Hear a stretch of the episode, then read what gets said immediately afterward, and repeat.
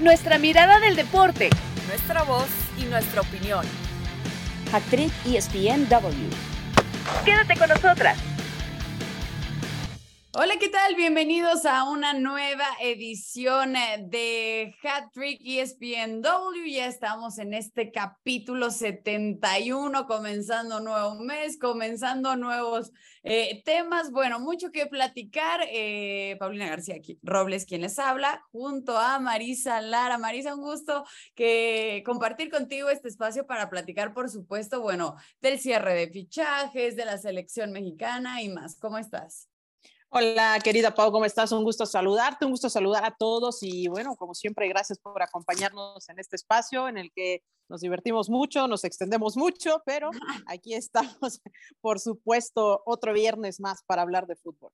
Así es, que es de lo que nos gusta. Eh, y antes de meternos de lleno a la plática de la selección mexicana, recordemos que a mediados de la semana jugó ante Paraguay y cayó 1 por 0, a lo que el Tata, bueno, tenía mucho que decir. Vamos a escucharlo y ahorita lo platicamos.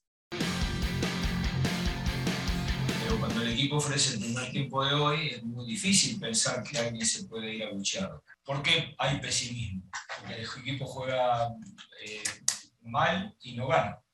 Bueno, cuando nosotros jugábamos bien, pero ganábamos, había pesimismo. Hoy jugamos bien o muy bien, como en primer tiempo, y perdimos y hay pesimismo. O sea, es muy difícil eh, parar esta bola que se ha generado, que yo sinceramente, esto lo dije en el verano pasado, no veía de ninguna manera que, lo, que vaya a parar. Eh, noto gente feliz de que algún colega pierda su trabajo. Bueno, entonces ahí las palabras del Tata con esta bola de pesimismo que sí ya lleva pues un rato construyéndose y volviendo más grande. Eh, eh, Marisa, yo quiero saber primero tus impresiones del partido, porque lo que dice, creo que sí tiene un poco de razón al decir, jugamos bien. Y es que sí, hace mucho yo no le veía a la selección mexicana y a pesar de no ser pues la selección A, por así decirlo, pues un buen juego a pesar de que el resultado no se dio. ¿Tú cómo lo viste? Pues mira, yo creo que esta bola de nieve de la que él habla, pues sí, efectivamente es algo que ha venido eh, pues cayéndole encima, pero sobre todo tomemos en cuenta que cuando dices bola de nieve es porque dejaste crecer algo, ¿no? O sea, una pequeña canica, una pequeña pelotita, fue rodando, fue rodando y fue juntando realmente pues e, el malestar en general, ¿no? De eh, el mal funcionamiento de la selección mexicana, ¿no? Esta que jugó ante Paraguay, bueno, pues evidentemente sabemos que hay muchos elementos del, eh, eh, mercado nacional eh, de la Liga Mexicana y que bueno, pues también esto le, permite ver a otros jugadores que ojalá, bueno, también pueda encontrar estas, esta constancia dentro de, su fútbol. Es decir, cuando has hecho partidos pues muy malos atrás que te ha costado pues el reconocimiento de la gente, yo creo que debes pues no te queda otra más que cambiarle, ¿no? O sea, irle cambiando porque al final pues no terminan o no dejan de ser eh, derrotas, ¿no? Por ejemplo, pues este partido de Paraguay, que ya lo mencionaba, se pierde uno por cero, se empata ante, ante Ecuador, se pierde ante Uruguay tres goles a cero, se le gana por ahí a Nigeria y bueno, se empata ante Guatemala 0 por 0 sin demeritar a los guatemaltecos, pero están en una calidad de, fútbol pues mucho inferior a la selección mexicana, ¿no? Y a veces por ahí vienen reclamo. que al final era, pues nosotros creíamos que era crecer de ahí, no empezar a bajar y luego querer volver a subir, etcétera. Pero, pero entonces, ¿cómo ¿Es justificada o es injustificada esta crítica que está recibiendo el Tata Martino? Porque después del partido ante Paraguay, muchos volvían a sacar nombres de nuevos entrenadores que deberían de llegar a la selección cuando estamos a ver que a dos meses del Mundial. No, e, evidentemente ya no puedes eh, moverle, ¿no? Al tema de, del entrenador, debe de quedarse ya como está, o sea, ya no son tiempos para mover absolutamente nada, eso ya pasó, eso se tuvo que hacer antes, pero reconozcamos algo, ¿no? O sea, simplemente creo que el sistema de juego, eh, el estilo de juego del Tata Martino no le gusta a la gente. O sea, no es un fútbol espectacular, no es un fútbol que vaya hacia adelante, no es un fútbol eh, eh, que sea vistoso, o sea, reconozcámoslo. Ese no es el fútbol del Tata Martino, eh, que ha estado con muchas limitaciones en su nivel de juego, en poder tener a los jugadores, ya sabemos del tema de las lesiones. Entonces creo que hay que partir por ahí. No vamos a ver un fútbol espectacular de México, no vamos a ver un fútbol ofensivo que nosotros quisiéramos, no, o sea, no, y esa es una realidad. Se consiguió el boleto, se consiguió, vamos, eh, se cumplió con lo que se tenía que cumplir, sí, pero no vamos a ver eh, eso. O sea, creo que a la gente ya le tuvo que haber quedado claro que Tata Martino no juega bonito.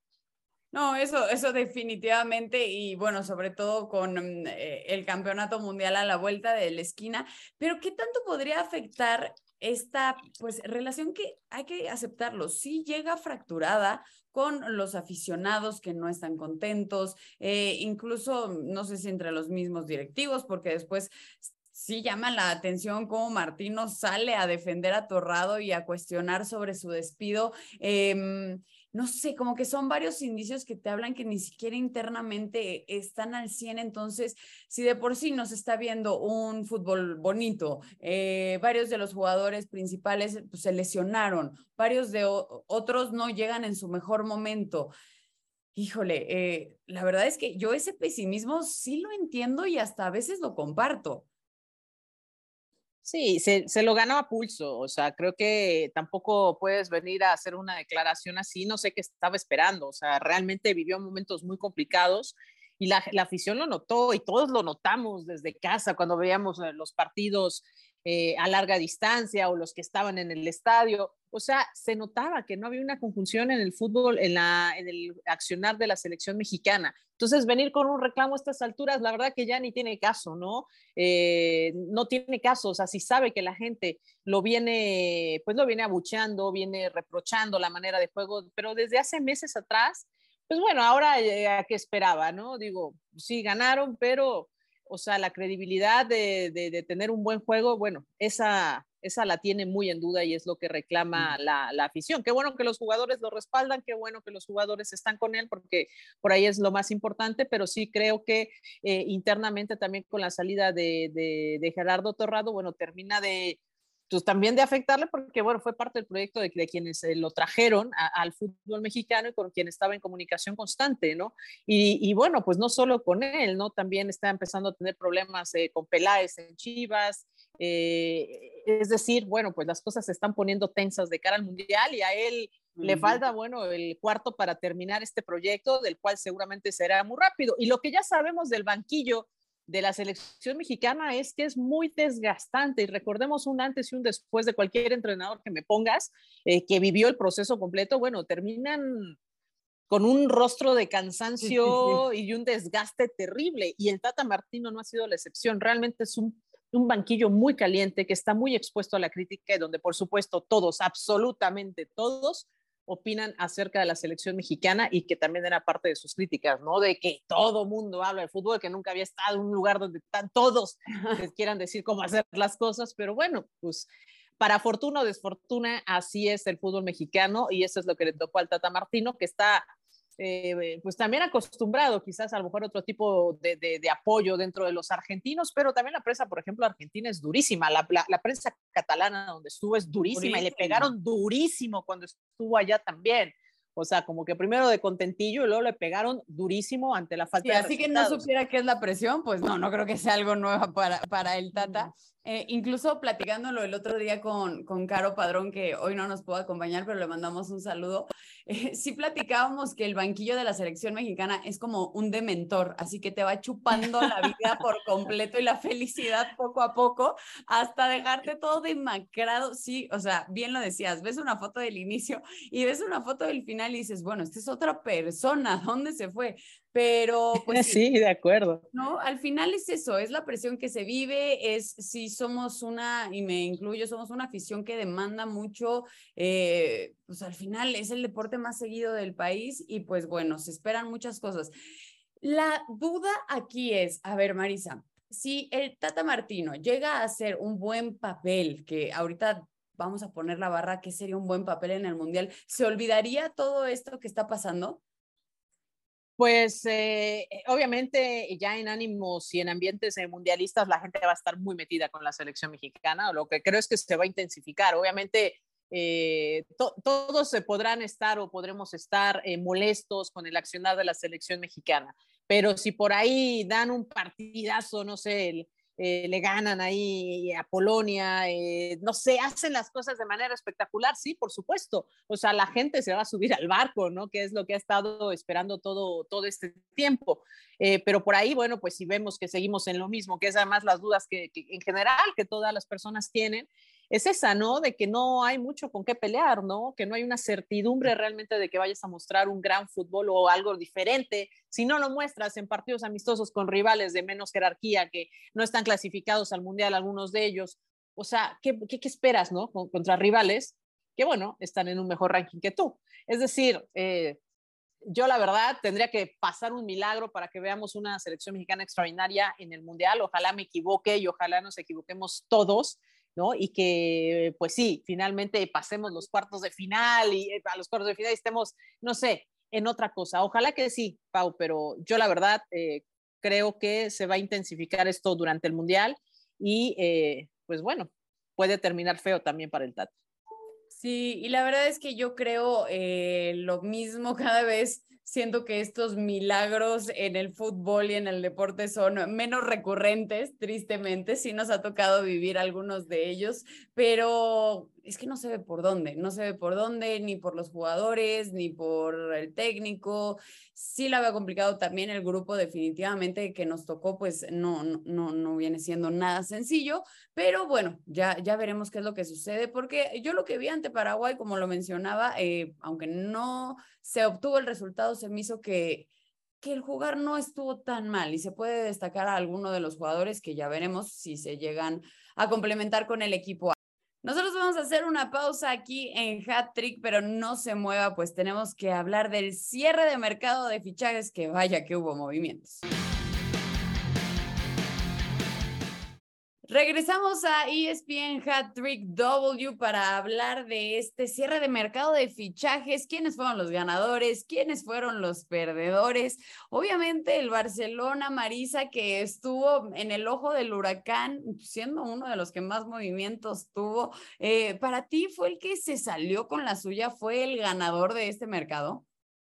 Pues eh, sí, ahí estaba como esperando, ¿no? Poder hacer algunos eh, movimientos, ¿no? Y bueno, pues eh, que ya sabemos que con que, que, hubo pues ahí movimientos, ¿no? Estos intercambios también con, eh, con el Chelsea, ¿no? Con eh, lo de Aume, ay, siempre me cuesta este nombre, Aubameyang, por mm. eh, que se va, bueno, pues obviamente al Chelsea, el cambio también de, de Marcos que se incluye en la, en la operación, Marcos Alonso, ¿no? Que se incluye en la operación que llega al Barcelona y bueno, pues eh, que también eh, fue un mercado donde hubo varios eh, movimientos de quién se iba, que se quedaba, ¿no? Recordamos también Mbappé que en algún momento le estaba haciendo ojitos, se decide quedar en el PSG, bueno, por supuesto lo de Lewandowski al Barcelona y, y bueno, fue bastante sí movimiento lo que hubo y al final termina, por cierto, por cierto, termina con un gasto de más de 244 millones de euros entre los clubes de fútbol y es que se pusieron medios locos ahí al final, ¿no? Eh, en total se alcanzaron 566 transferencias de futbolistas eh, solo en ese último día de cierre, según el eh, datos de Transfer Market. Por eso digo que se puso bien loco el último día de mercado y ahí pues hubo la, la posibilidad de lo que ya mencionábamos, ¿no? De Aubameyang y de Marcos Alonso, que estarán inscritos eh, con el Barcelona, que ya están liberadas sus cartas eh, para poder eh, jugar. Y bueno, pues al, final también logrando pues acomodar los números, ¿no? Porque sabemos los problemas que ha tenido el Barcelona para poder registrar a sus elementos, de poder estar en forma en todo este tema y al final logrando, ¿no? En el último día, bueno, pues acomodar los números para hacerse unas piezas más. Sí, definitivamente yo también creo que el Barcelona sí se salió con la suya, sí creo que es eh, un juego arriesgado del todo o el nada eh, para que les tenga que funcionar. Me parece que fue cuando lo platicamos con Alex Pareja Marisa, que decía, a ver, es que están poniendo ahora sí que toda la carne en el asador y si no les sale, ahí va a ser el problema. Pero, pues bueno, la verdad es que tienen con qué. A ver, con Lewandowski, ya lo decías, sacaron piezas que querían sacar, como lo era Aubameyang, la incorporación de Marcos Alonso de último momento. Entonces, pues sí. Y, Bellerín, ¿no? Que es el que llega, digamos, a cambio ahí de, esta, de esta negociación con, eh, con Marcos, ¿no? Con Marcos Alonso. Así que pues se, se les une también, y es que eh, por ahí lo dije, lo dije y no terminé de mencionarlo. Sí, que, a ver, aún así, a pesar de lo de mm, eh, Lewandowski, para mí, el que hasta el momento ha sido el mejor fichaje, y yo quiero saber cuál es el tuyo, ha sido lo de Erling Haaland. Eh, hat-trick tras hat-trick, nueve goles en sus primeros cinco partidos en la competición de la Premier League. Eh, muchos decían, no, a ver, es que el Manchester City no juega con, con un nueve nominal y no, no lo va a hacer bien, no se va a adaptar. ¿Y cuál? O sea, desde el minuto uno empezó a dar.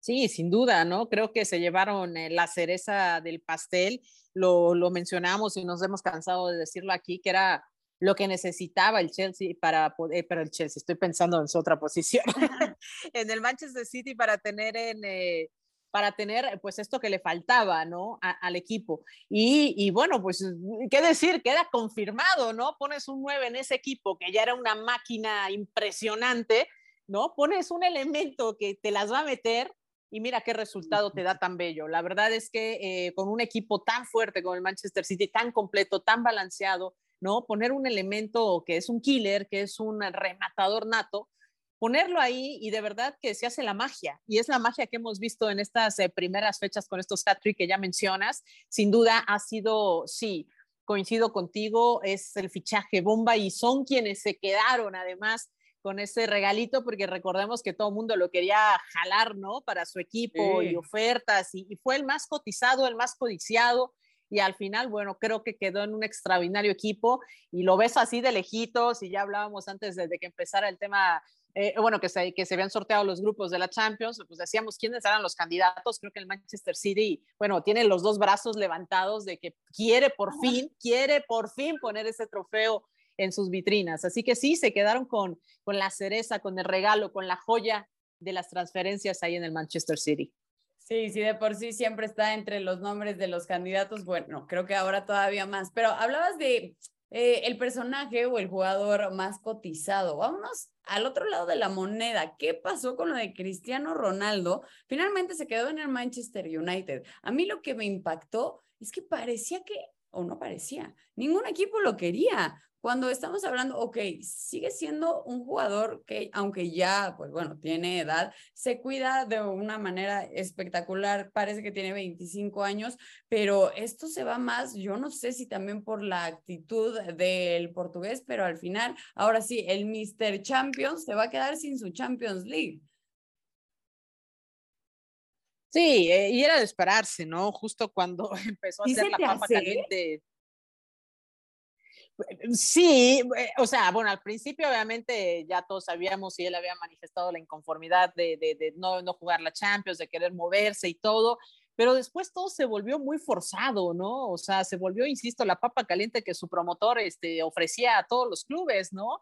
Y nadie, nadie, nadie quiso entrarle, nadie quiso entrarle, ¿no? Y esto tiene, pues bueno, tiene, tiene un trasfondo, ¿no? Obviamente los costos altísimos que habría que asumir por un contrato con Cristiano Ronaldo, los eh, costos altísimos de encajarlo en tu, tu, formación, ¿no? Donde a lo mejor no tienes un equipo para, solventar lo que necesita Cristiano.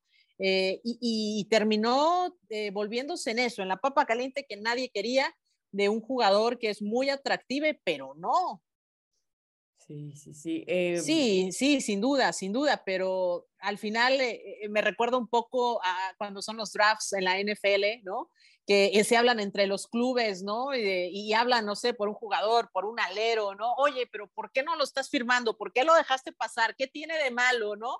Y entonces, a lo mejor dicen, no, no, no, no tiene nada, te lo dejo, te lo dejo, pero empiezan a especular de que hay algo ahí con el jugador y entonces nadie lo termina contratando, ¿no? Eh, eh, así de repente siento que fue con Cristiano, ¿no? Que había cosas que eran demasiado como para sobrellevar además en seis meses, porque ni siquiera es que iba a ser un contrato largo, ¿no? Entonces dijeron, no, no le entro, me quedo mejor como estoy. Pues bueno, entonces Cristiano Ronaldo eh, que tratará de levantar a este Manchester United a pesar, bueno, ni siquiera lo están dejando porque se le ha pasado en la banca, en los juegos en los que han obtenido pues mejores resultados, pero eso también te habla de, porque la relación con Eric Ten Hag está completamente rota. Sí, y bueno, aunque él haya salido de todas maneras a, decir que sí, que bueno, que cuenta con él y que dando a entender que pues está dentro de sus planes, que necesitan jugadores de calidad, pues al final eh, sí, lo, que no está padre y lo que no ha estado pues obviamente bien, eh, a mi parecer es que pues sí, justo le estén dando pocos minutitos, ¿no? En cada uno de los partidos, también como... Eh, pues mostrando, ¿no? Mostrando que será cristiano y lo que sea, pero hay una institución a la que respetar también, ¿no? Entonces, bueno, pues terminan dándole estos minutos, a ver si después de esto se firma la paz entre ellos y logran, eh, eh, pues ir hacia adelante, ¿no? Digo, finalmente tienes a Cristiano, o sea, no es un equipo tampoco que, que, no quieras, o sea, creo que hay que arreglar la, la relación por lo que queda y además Cristiano le conviene de cara al Mundial. Sí, que a ver, a mí me, a mí se me hace una falta de respeto para el jugador y la trayectoria que tiene el meterlo al minuto 89, 90, ¿verdad? Y que juegue tres minutos. Pero bueno, eso ya veremos más adelante cómo, cómo se va dando. Eh, yo sé que tú tenías ganas de hablar del Chelsea, Marisa, así que lo de Edson Álvarez, que se queda ahora sí que ah, con las ganas de llegar a, los Blues. Él se supo que incluso no quiso ir a entrenar, pero al final fue el Ajax el que no ofreció, que no aceptó los 50 millones de euros. Era una locura, no lo acepta. Al final se queda quedando con su actual equipo. Oh, ¿Y tú cómo viste esto? Pues bueno, sorprendió a todos, ¿no? La, la, la, noticia, ¿no? De que obviamente lo estuviera buscando el Chelsea, digo, no es cualquier equipo, o sea, es el Chelsea, ¿no? Entonces, eh, sí sorprendió a todos, ¿no? Y que de repente, sí, al final y en el último día dijo, lo quiero, ¿no? Ahí van mis 50. Eh, entiendo la posición del Ajax, ¿no? Pues está bien tranquilo con su jugador, que además es parte de su columna vertebral, o sea, no es que lo pueda dejar ir tan fácil el Ajax. O sea, realmente ha, recaído muy bien en el equipo holandés, eh, ha hecho muy buen trabajo Edson. Entonces, eh, pues no era fácil también soltarlo, a pesar de que, bueno, fueran 50 millones, que no es cualquier cosa, ¿no? Pero al final, en el tema deportivo, terminas eh, pues más bien terminas ponderando el tema deportivo y tu participación que puedas tener también en la, en la Champions. Es decir, eh, eh, no, no pones por encima el dinero de lo deportivo, ¿no? Y bueno, la Ajax se da el, el gusto de hacerlo. Al final terminan eh, fichando a Florian eh, centrocampista también, de que tiene condiciones parecidas a, ahí a Edson. Así que bueno, Chelsea terminó fichando a, a un jugador, seguramente su segunda opción.